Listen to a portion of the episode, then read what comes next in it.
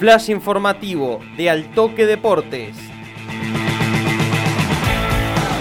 Toda la información del deporte regional la escuchás en Altoque Radio.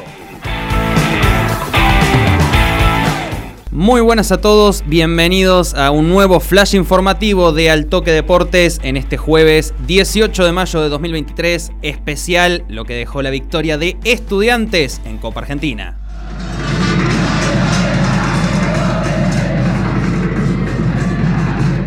Estudiantes avanzó a la siguiente ronda de la Copa Argentina al eliminar a Atlético Tucumán ganando 3 a 1 en el debut. El León comenzó perdiendo el partido, pero con los goles de Renzo Reinaga en dos ocasiones dio vuelta a la historia. Sobre el final apareció Guillermo Villalba para liquidar el encuentro. El Celeste comenzó la noche de manera esquiva. Ramiro Ruiz Rodríguez adelantó a los tucumanos a 12 minutos del complemento y parecía que el rumbo se empezaba a torcer. Sin embargo, la reacción llegó 15 minutos después y Renzo Reinaga con una chilena dentro del área igualó el cotejo.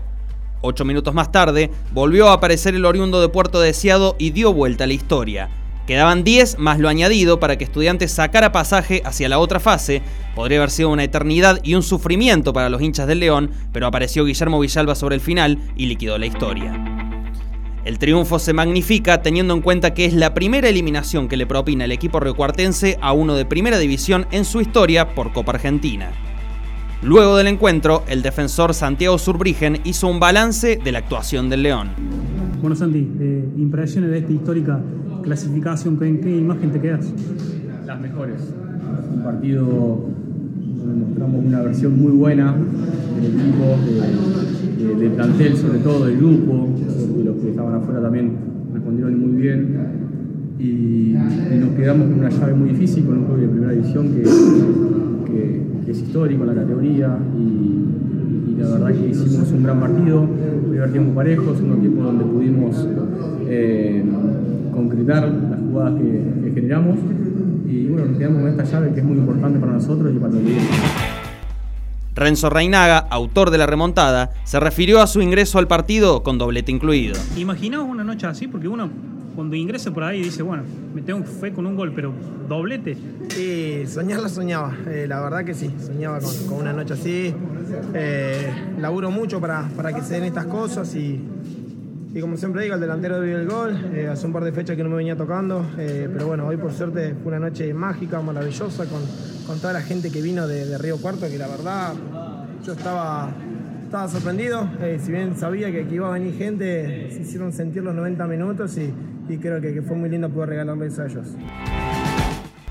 Por último, Gonzalo Maffini habló sobre el acompañamiento de la gente de estudiantes que viajó a Santa Fe para presenciar el partido en el cementerio de los elefantes la gente, la familia, eh, muchos hinchas, muchos dirigentes. Me imagino que más allá de lo futbolístico esto queda en la, memoria y en el corazón, ¿no? Sí, emocionante. Creo que por ahí eh, día, día martes, día laboral, en horario por ahí, un horario raro y también la vuelta por ahí es medio, medio peligroso. Así que bueno, rescato mucho la, la, voluntad de la gente de venir, nos acompañó un buen número, se hicieron sentir, nos dieron mucho aliento, así que bueno, y también confían en nosotros que por ahí tenemos un andar irregular y siguieron confiando y bueno, esta le también.